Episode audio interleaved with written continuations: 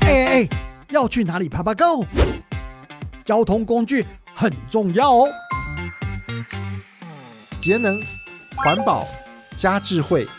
是全球运具电动化的新趋势。跟着智慧移动区的脚步，我们一起迈向未来，Let's go！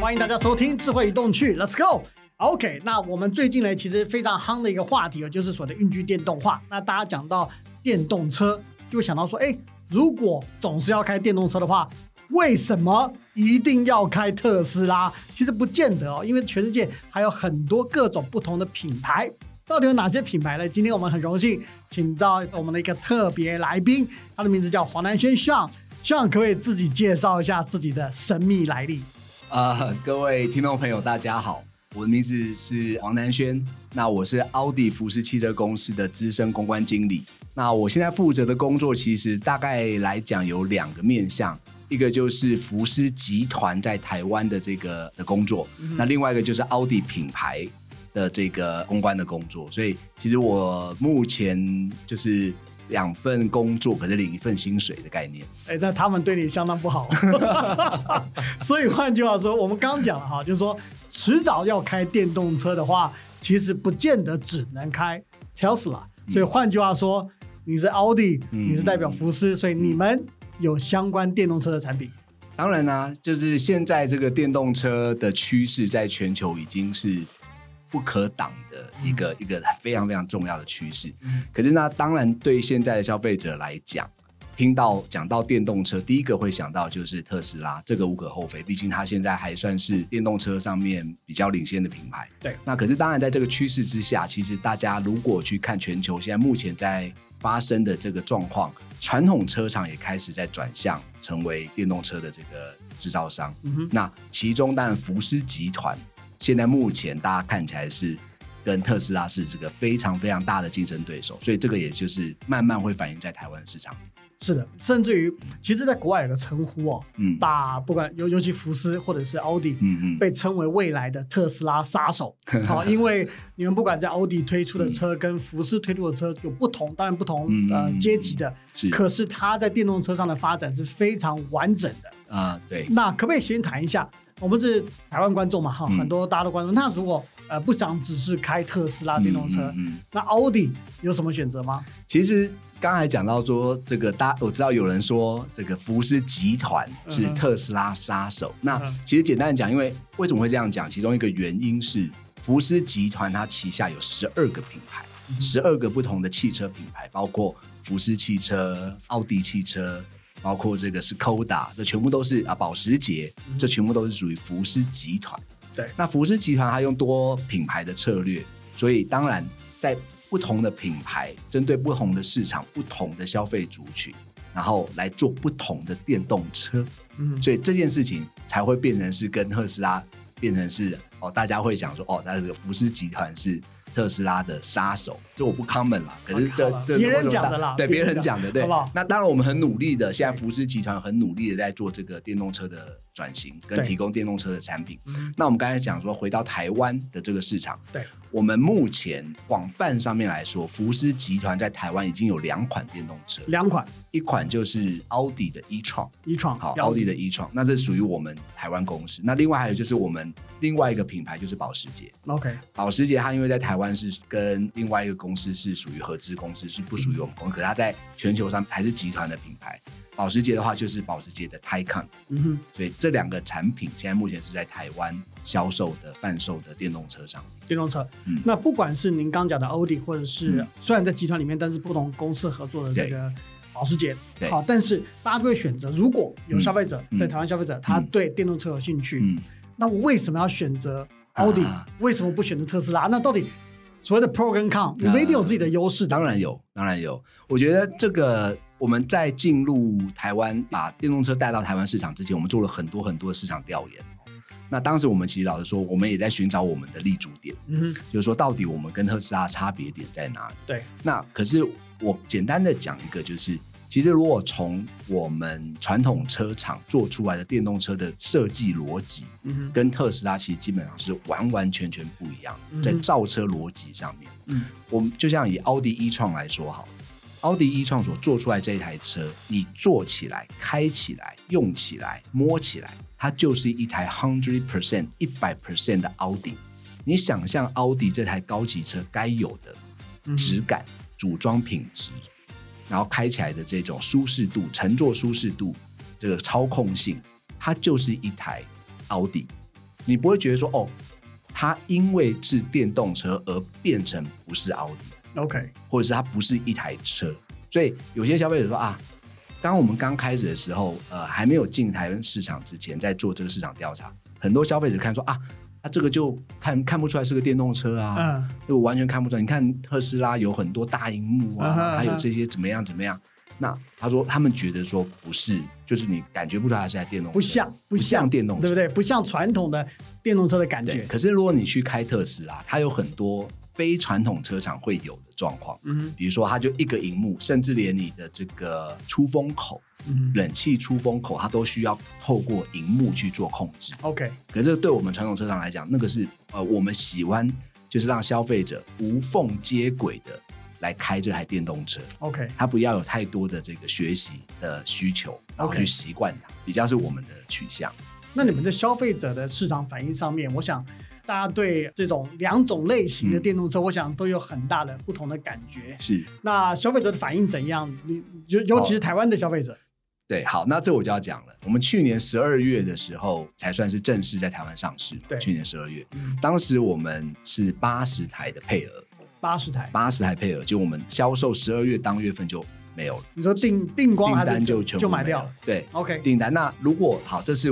奥迪的部分。那对保时捷大家可以去看一下保时捷 Taycan 的销售数字，嗯它事实上上个月还创新高。 ，OK 所以其实台湾消费者对于电动车的接受度是 OK，是 OK 没有的是没有问题。 OK，第二件事情是，传统车商做出来的电动车，消费者也是喜欢的。你喜欢的所以，我们从这个高端品牌保时捷跟奥迪来看这件事情的话，我目前是非常有信心。好嗯。你讲到高端品牌，对不对？嗯我们当然下一个直接联想到就是价钱。是，好，因为现在比方说特斯拉嗯，即使是特斯拉，嗯，它的价钱也不便宜。对，那如果说，比方说以欧力来说，那跟特斯拉之间的价差有在价钱上有什么价钱上的调整，或者说价钱上的一些策略吗？其实，如果以特斯拉来讲，特斯拉现在当然从他们的策略上面来看，当然他们现在卖的最多的商品就是他们的 Model Three。那 Model Three 的这台车，它的价格大约就是在一百五十万左右的这个 range range 嗯上面。那这个 range 其实基本上已经是开始要往 value brand 的方向去走，对对，就是他希望能够卖的量能够变大。是那其实以奥迪或者是保时捷来讲，奥迪一创的价格大约落在三百到三百九十万的这个 range。那是一个更高阶的车、哦，对，汽车还是有分，比如说高级品牌，对然后大众品牌，对然后甚至是比较便宜的品牌，是对。那我们当然在定位上面，就像我跟你讲的，奥迪不会因为我要做一台电动车，然后有出了一台一百万台币的车子，因为我要做电动车，不会嗯，哼我还是要维持你的维欧持迪的那个对那还个是要 level，对不对？那比较是属于大众化的品牌，我就交给其他的集团里面其他的品牌去负责，比如说福斯。对，未来福斯在引进电动车车款，它的价格带应该会比较是在 Model Three 这样子的 range， ，OK，就像现在的尼桑、嗯哼，尼桑 Leaf，啊 Leaf，它也是大众品牌，对，也是大约一百五十万这个 range，所以它在这个级别上面，price range 上面是跟特斯拉在做竞争。那竞争特斯拉它有高端一点的价嗯格，比如说它的 Model X 嗯哼或 Model S，大概是三百多万，对那它会变成是我的竞争者竞争者。竞争者，对，所以目前来讲，在特斯拉有些人把它归在比较是 premium market、premium 嗯 segment，那因为它的价格很高嘛，对它有到三百多万的车子。对，那可是它现在慢慢已经出了很多的比较 affordable 的，一般消费者比较能够接受的价格带的产品啊哈所以这个就是看未来的发展会是怎么样。您讲到不同位阶的产品，对不嗯对？好，您刚提到福斯，是 Volkswagen 在我讲在欧洲、嗯 ID3、ID4 的电动车，其实把特斯拉是打得非常惨的，这也是为什么从国外的媒体传，嗯不是我们说的哈嗯，国外的媒体传回来说嗯叫所谓的特斯拉杀手。有有消费者在问说，哎，这种车为什么这个福斯集团嗯好嗯嗯没有引进台湾？他们也想开这种嗯，不一样的电动车啊？是还没有，嗯哼我说还没有，不是不会，而是还没有不是不会，是还没有，因为其实从一个考量上面来讲，这个当然是我服饰品牌的同事们，他们现在正在积极的研究说怎么样把电动车的产品带到台湾来。对那可是其中有一个很重要的点就是，呃，对于电动车来讲，电动车它目前在现阶段里面，电动车在思维上面有一件事情是充电，充电的这件事情能不能够先被解决？对，那以往我们在买车的时候，油车现在加油的基础建设是已经非常非常的完整了嘛，对不对？你不用担心加油的问题。嗯可电动车在现阶段，不只是电动车在发展，充电装置或者充电营运商的这个产业也正在发展，它是齐头并行的。嗯哼所以，当有产品，你就会有充电需求。那充电需求的这一件事情，必须要更普及、更完整，你才能够让一般的消费者来接受，就会提高消费者对于使用电动车的意愿对不对？意对愿，对，没错。那就回到了我刚才讲到说，服饰品牌主要的消费者面对的是大概一百万左右台币这样子一个大众的消费族群。嗯哼嗯哼那对于大众消费主义，他可能不像保时捷或奥迪的车主，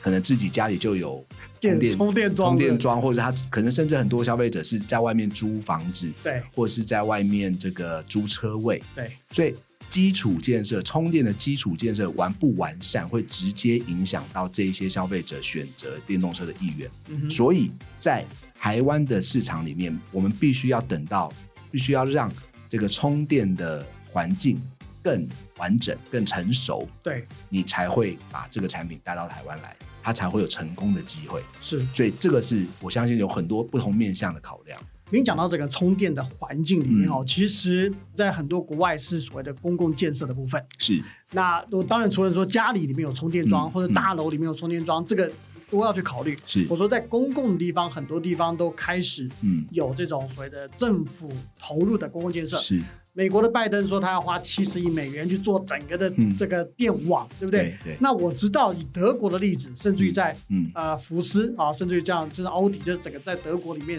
实际上德国政府对所谓的公共建设的这个充电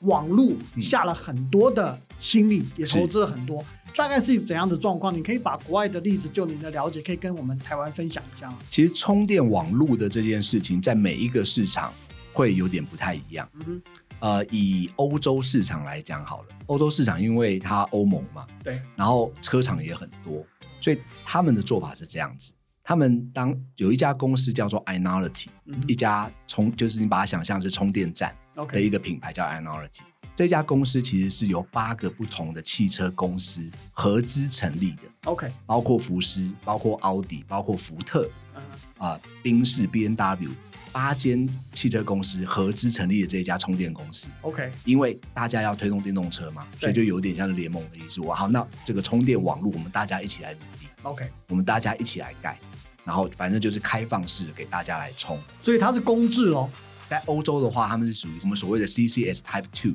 ，OK，好，就是同欧一规个。同一个都可以用就对了。对对对，这是 OK 充电，这个充电规格，这个我们后面我们看有机会我们可以聊一下对充电规格。那这是在欧洲的部欧洲的分，那当然他们的充电规格也统一，对，所以各车厂之间都是哦，大家都统一的规格，特斯拉也是一样的。对，好好，那以美国来讲的话，美国比较是比较大的企业去发展，像比如说他们有那个啊、嗯 Electrify America 嗯哼比较大的这种充电公司，他们去就有点像中油，他就到处去改。 ，OK，好那比较私人企业的方式。 ，OK，那回到台湾，我们来看台湾目前台湾的方式是，当然现在最大的呃，现在这个车口数最多的还是特斯拉。那对特斯拉过去的做法当然是他自己盖他的充电站，，对，所以他盖了非常非常多多的充电站，专门否特斯拉的车主来使用。嗯哼在过去的十年里面，在一些公用的停车场，开始你会看到有一些这种 wall box，嗯哼，嗯哼所谓的慢充，对，也开始各个地方政府或甚至中央政府有开始在鼓励大家去建设这个充电器，停车场也看得到，对，停对车不场对？有时候看到停车场，有对现在有特别电动车的停车对。位，对对对，那过去十年其实慢慢，其实政府有在鼓励，然后推动这件事情。嗯那当然，这两三年来开始电动车的这个话题开始 booming，对不对，对？很夯了，很夯了，夯了。那其实我们现在要讲的，其实是比较是属于我们所谓的 DC 快充、直流快充。 OK，好，直流快充的建设是不是能够很快速的起来？嗯那直流快充现在的部分，我刚才讲到特斯拉他自己盖他自己的。对。那我以奥迪来讲，我们也在我们的经销商去盖这个一百八十千瓦的 DC 快充。嗯哼所以目前的话，我们在整个台湾从北到南，我们已经有八座一百八十千瓦的快充在我们的经销商这嗯边。OK 然后我们预计到今年年底或是明年第一季，我们应该会再增加另外两座。意思是说，我们把我们的经销网络嗯哼开始部件这一些充电器，对，那它就会它的涵盖率就会越来越高。 ，OK，那另外像保时捷，他们的做法也是在经销商，主要是在他们的经销据点里面盖很多的这个两百七十千瓦的快充，嗯我没有记错的话，有一次很快哦，非常非常快的快充。它可以到多快？它你所谓的快充，快充简单的讲，假设以奥迪一创来讲，它的电池是九十五千瓦， OK，那如果你用一百五十千瓦，它最快可以用一百五十千瓦去充，十分钟你大概可以充将近两百公里。十分钟就可以充两百公里，对两百公里等于是从台北到过台中都 OK，啊过台中哎，对对，充电的基础建设其实分成两件事情，一个就是所谓的 AC 啊、交流电，一个是嗯 DC、我们先要回到 DC 的这件事对，情，快充的，嗯快充的部分。所以建设快充是一个其实蛮耗资本的一件事情，嗯一台机器可能将近两百万，然后你的这些线路的部件可能要再 double，、嗯哼，然后你还有如果假设这只是一桩而已哦，嗯哼然后还有这个充电枪，你是要用水冷还是气冷？嗯所以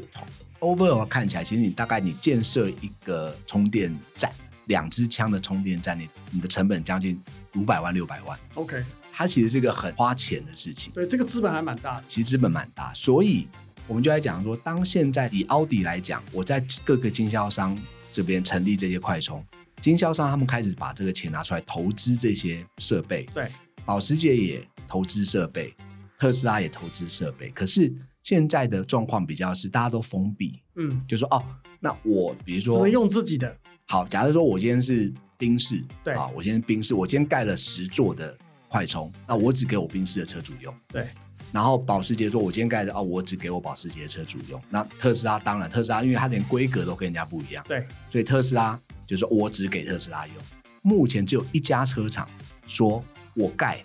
然后我开放给大家用，就是奥迪。 OK，对，就是奥迪。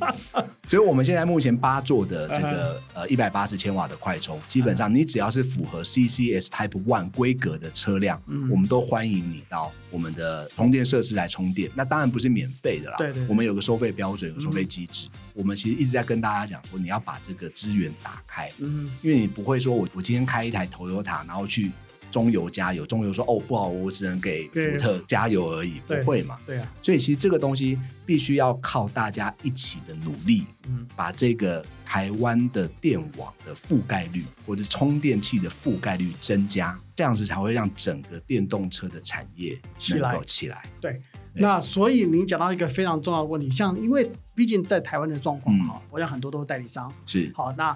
你刚刚说的这一做可能嗯五百到六百万，其实这个是也是会有压力，压好不管多有强嗯有压力啊，都对啊会有压力。是，政府，嗯，你觉得是不是应该在这方面其实多做一些事情？当然啦、啊我觉得政府其实目前的话，在电动车的发展上面，几件事情我们一直在讲的时候，当然我们希望能够在立法上面有一些松绑。嗯，你指松绑的地方是指嗯很多的面向，比如说最简单，其实政府已经有在做了。比嗯 OK 如说，比如说像我们之前在讲这个集合式住宅， OK OK，哦，我们这住宅你要能不能够装充电器的这件事情，其实在法规上面已经有很多的松绑。对，以前是一定要全部住户啊同对意对啊，对怎么样怎这么样很干嘛难，？这非常难。对，其实，在法规上面已经慢慢在松绑。嗯那另外一件事情，其实政府可以做的就是，其实至少在充电规格的统一上面或标准上哼，面，就是我们刚刚讲的公规嘛。对对不对就是规格上面，你可能要有一个很明确的方向，嗯比较明确的方向，这个会 OK 对大家来讲比较好。比较好做，对，因为过去我刚才讲的，过去十年其实充电规格现在在国际上面大概分成四个比较大的，一个就是所谓的 CCS，嗯哼好、它叫做 Combined Charging System 好。 ，OK， CCS Type，还有 CCS 又分了 Type One 跟 Type Two， Two 一个是美规，一个是欧规。好可是基本上它都是 CCS，然后另外一个叫 CHAdeMO，CHAdeMO 就是日本的规格 OK 叫 CHAdeMO。然后还有一个叫做 GP 是大陆规格。 OK，现在目前大概是这四个哦，那另外还有一个特斯拉的规格是哦他 OK 自己的自己的规格。他自己的规格。过去台湾在发展电动装的这个，当时大家都是使用 CCS Type One 的这个规格去、呃嗯推去去推。对去推那为什么？原因是因为台湾的电网，台湾的这个 Grid 电网嗯是用基本上是比较走美规美规的对美规美的规的电网，嗯哦，哼就是双向的电网是好，所以当时大家就开始做这个 CCS One，因为是 CCS One 是美规，所以在对过去十年，大家到处现在目前看到全部都是 CCS One 的规格就对了。 OK 好，那当时我们要进这个电动车进来的时候。也就用这个 CCS One 的规格进来嘛，因为对于欧洲车厂来讲，我们当然欧洲是 CCS Type Two、嗯哼 CCS Two 对的规格，欧规，可是因为它没有输到其他，输到美国啊，输到其他的国家，所以就 OK，对对我们来讲没有什么太大的问题。所以这个目前的状况是这样。那特斯拉现在最近他们其实抛出了一个议题啦，嗯就是他们变成他们要把它改成 CCS Type Two ，OK，的规格在台湾，所以大家就开始觉得，哎，那我们到底要走 CCS 是 One 嗯 two 还是 two 还是 one 还是 two？ Two 那这个东西就是，如果政府今天能够把这个规格或者是能够统一标准，我觉得这个会对整个产业上面的发展会有一个加速的作用。 OK？对，好。嗯，那你讲，我们讲到充电，其实绝对避不了电动车或者电动运具哦，不管是电动车或电动机车，所谓的里程焦虑的问题。嗯哦，李生要对不对？这个我讲我都会碰到这个问题嗯啊，嗯就是说我充一次电或者我充满电，我能骑多远开多远，嗯会不会因为塞车嗯弄到中间没电就叉车叉在高速公路或什么地方对对？就你的看法，嗯尤其 Audi 或者 Volkswagen 这个地方、嗯啊，这个里程焦虑，你们怎么看这个问题？里程焦虑这件事情，我觉得绝对会有，哦，嗯尤其在现在的状况。可是这个就是回到我们刚才讲说，就是充电桩的覆盖率的问题。对，当你的尤其是 DC 的电动桩覆盖率提升，你就比较不会有这个旅程焦虑嘛，嗯哼这个很直接。那另外一件事情是，当然车辆本身目前的电动车的技术来讲，基本上都可以将近到四百多公里，就是你一个电池你可以大概可以跑四百多公里。那特斯拉甚至更高，他们的嗯哼电池技术更好，他们很有竞争力的地方就是它的里程是越来越高。嗯，那可是你去想想看哦，以一创奥迪一创来讲，它的平均我们的实验室数据，我们这样讲吧， Yeah. 实验室数据是大概四百三十公里左右。嗯哼，那如果你打个七折八折，你大概有个三百八十公里。嗯哼，嗯，三百八十公里，你从台湾台北，其实你是基本上可以开到高雄，嗯哼，没有问题嘛。对那如果你再有个快充啊，你去快充，我刚才讲说，如果你今天剩百分之二十的电，对，你去快充，你大概二十分钟，你去奥迪的展间，然后喝杯咖啡，十分钟、二十分钟你就充饱了，嗯哼，所以基本上又可以出发，你就可以出发了，对不对？对不对？那还有一个就是说，你也很少会有的状况是从台北到高雄当天来回。嗯，就算你要当天来回，我跟你讲说，那你就到你到台中休息一下，你嗯开车总是要休息嘛，对，你也不会又不是拉力赛，对不对？还是力慢二十四 小时，你也不会从台北就是完全不停，你总是要休息嘛，对，喘口对气你，要吃个饭嘛，对对对，那当你基础建设越来越完整的时候，嗯你在吃饭的时候，你其实车子其实就在充电。 OK，那其实，在消费者的使用上面，你开始用电动车，可能还没有开电动车的人，你会很难想象。嗯可是我我可以再举一个例子啊，手机，你记不记得以前我们在用 Nokia 手机的时候，嗯哼嗯哼你身上是不哼，是哎、要这样带子我们年龄就 有点曝光 了，Nokia，你记不记得以前什么六六 一零、什么六六三零什么的？你知道身上要带很多电池，呃， 对对你对，对对，要带两三颗电池对对备用嘛，嗯对对对。然后，然后后来发展到现在智慧型手机，对大家的做法是什么？你就是带一下充电线嘛，你走到哪充到哪。哎、你你昨天跳过一个阶段，嗯是有带那个什么 额外的那个 一大颗电池的哦，你说那个时代 portable，对 portable 的呃对 very 对 very，对， 后来才更方便了。对对，可是我的意思是说，其实电动车的概念是，以往我们在开油车的时候，是你对油用完了，对你去加油站加油。对，可是电动车的概念是，不管你到哪里，停车其实就是充电。嗯，意思是说，我今天去卖场吃个饭，我去卖场 shopping 一个小时，我停在电动车的停车位就有可以充电嘛，就可以充一个小时。你不用等到你的电没有你才去充，嗯哼，所以这个是观念或这是其实是使用行为上面会改变。哎、可这个是要改变消费者的使用习惯，嗯其实非常不容易，必须老实说。对，没错，对不对没错，没错。可是还有一件事情是，你去想想看哦，以台湾的这个呃消费者的用车习惯来讲，嗯平均台湾全台湾平均一个人开车一个礼拜是开四天车， OK 然后每一次的平均里程大约是八十公里， OK，这、是平均数值平。均数好，如果我们用这个数字来看的话，我们刚才讲八十公里平均嗯一天四天。好，我今天出门的时候是满电的状况，嗯假设我今天家里有充电器， OK 满电的状况我出去，然后我开了八十公里回来，对早上去上班，下午回来，嗯然后我就是假设我刚才讲三百八十公里嘛，对对不对？三百八十公里减八十公里是三百公里嘛，嗯哼然后我回到家里，因为我要睡觉嘛，嗯就充就充电，嗯所以我隔一天出门的时候又是三百八十公对，里又，满点，所以这个其实在你日常的使用上面其实是完全没有任何问题。如果你有呃加充的话，好，那如果说你没有家用充电器，嗯，你去算嘛，三百八十公里，你可以开几天？那四天五四天点三是对四点五，大将近一个礼拜对嘛了。，所以有些人其实之前的特斯拉车主，很多人的做法是，嗯他就是每个周末他会去他们的超充站 充电，然后就开一个礼拜超充站充电，就有点像加油的，有点像加。油啦，所以这个个东西其实对于未来在使用上面，而且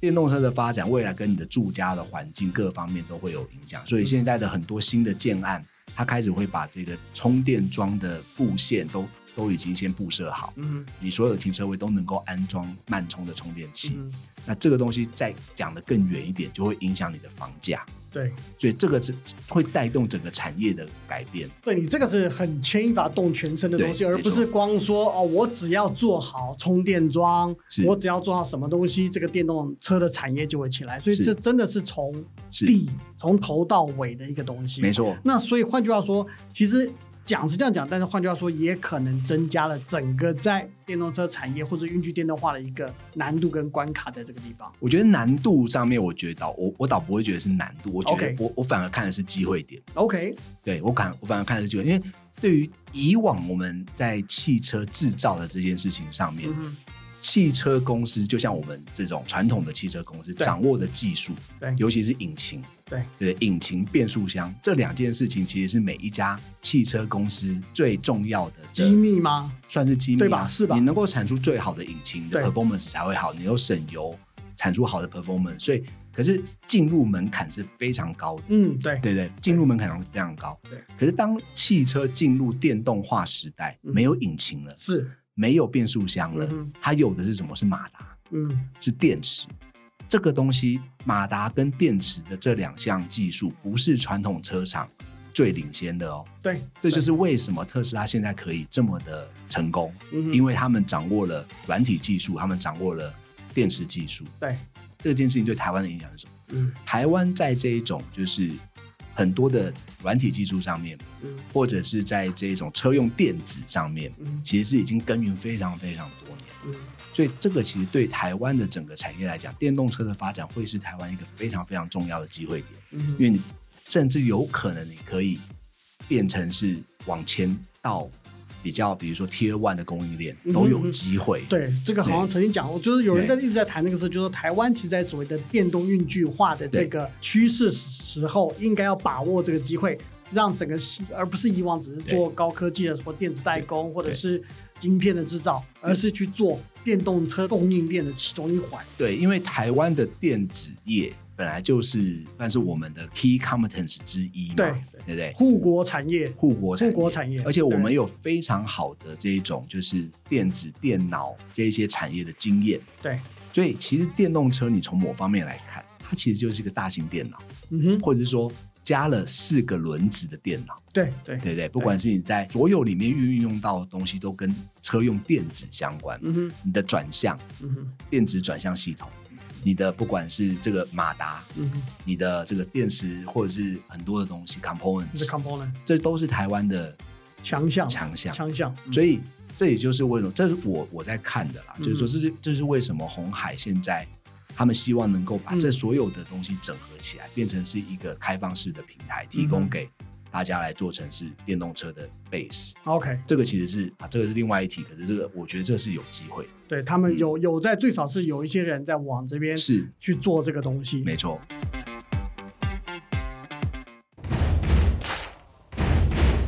好，像我们现在来到我们直球对决这个单元哈，那当然这些问题呢，就是很直接的一些问题哈， 那很多是消费者的一些问题，我直接来问你。第一个，我们讲到电池，嗯你刚刚自己也说，其实特斯拉在电池上面有很大的优势，嗯嗯，你们有什么营运的方式？到底你们有自己在研发不同的电池吗？有，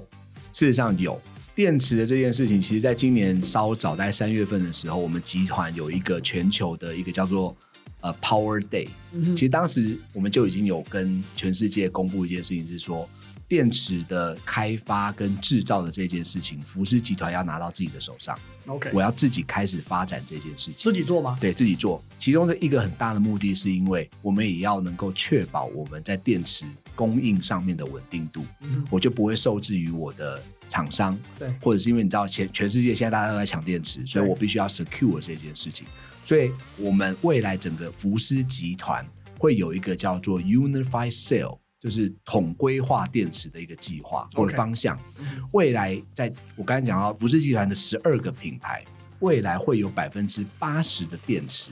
会是简单讲就长得一样。 ，OK，或是规格化，规百格分化之八十的电池大家都长得一样，所以这个有好处在于，第一，成本可以降低，因为我大规模生产，嗯对，所以它成本可以降低。那降低之后，